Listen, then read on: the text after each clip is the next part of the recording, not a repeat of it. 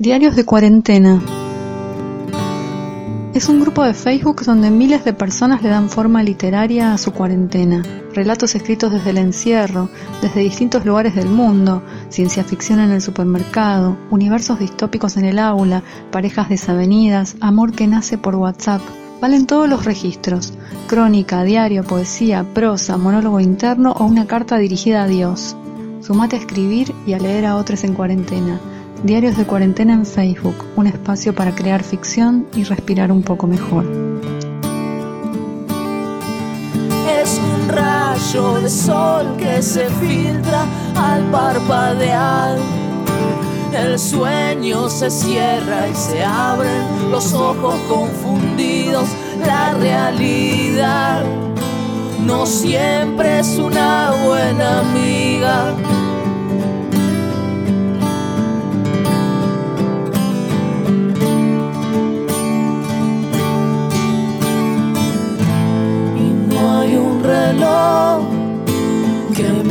El tiempo como yo. Tres horas una vida.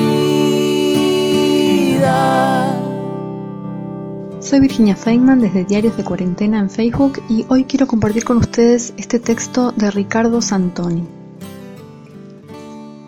En un titular del diario Democracia del 1 de marzo de 1956 se leía Decrece el brote poliomielítico, se registraron menos casos ayer.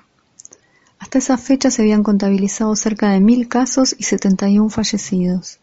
Nací en octubre de ese año y me pregunto si mamá habrá leído esa noticia, si se habrá calmado un poco ante la incertidumbre, si su preocupación la habrá hecho temblar, si esa vibración tuvo eco en el diminuto corazón que llevaba dentro. Después de dos semanas voy a buscar a mi hija Nina. Lleno el formulario de la declaración jurada mi nombre, el de Nina, su número de documento, mi firma. Llevo un duplicado para Giselle y salgo.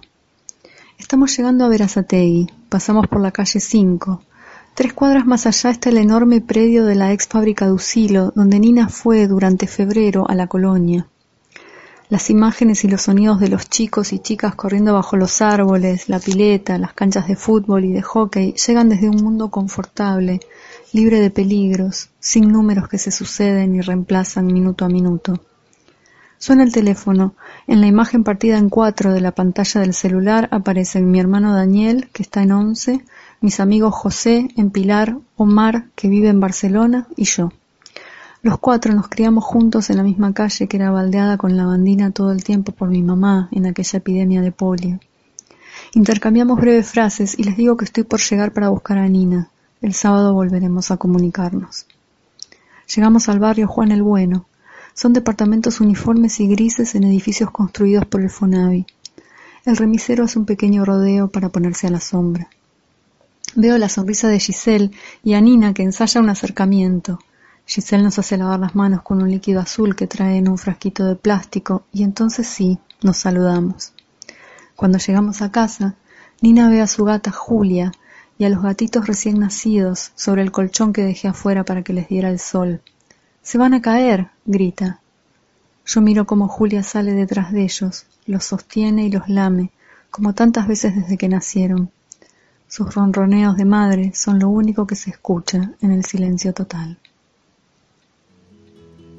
Interesante de este texto de Ricardo Santoni, en primer lugar, la referencia a una epidemia anterior a un miedo anterior, a una lavandina anterior, a, la madre.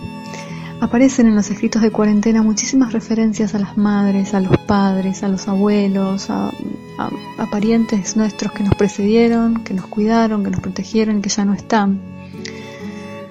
Y sobre todo también en relación a plantearnos cómo somos nosotros hoy como padres y como madres, que también está en este texto de Ricardo.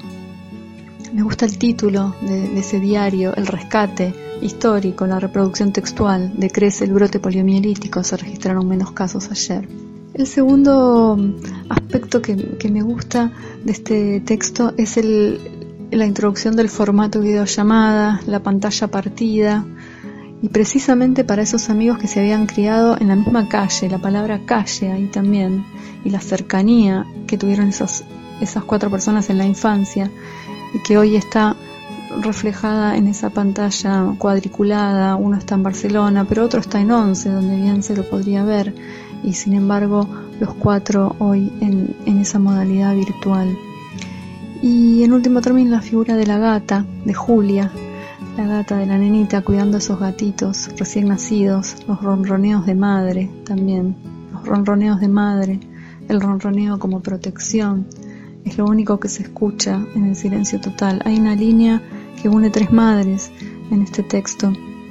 La, madre que luchaba y desinfectaba contra la polio, la madre que hoy es la mujer del protagonista, Giselle, que los desinfecta con un líquido azul antes de que ella atine a, darle ese saludo que había empezado a ensayar. Y, y, la madre felina, la gata, cuidando esos gatitos que son como una especie de promesa de protección y, de futuro posible. Muchísimas gracias Ricardo Santoni por este texto para Diarios de Cuarentena en Facebook.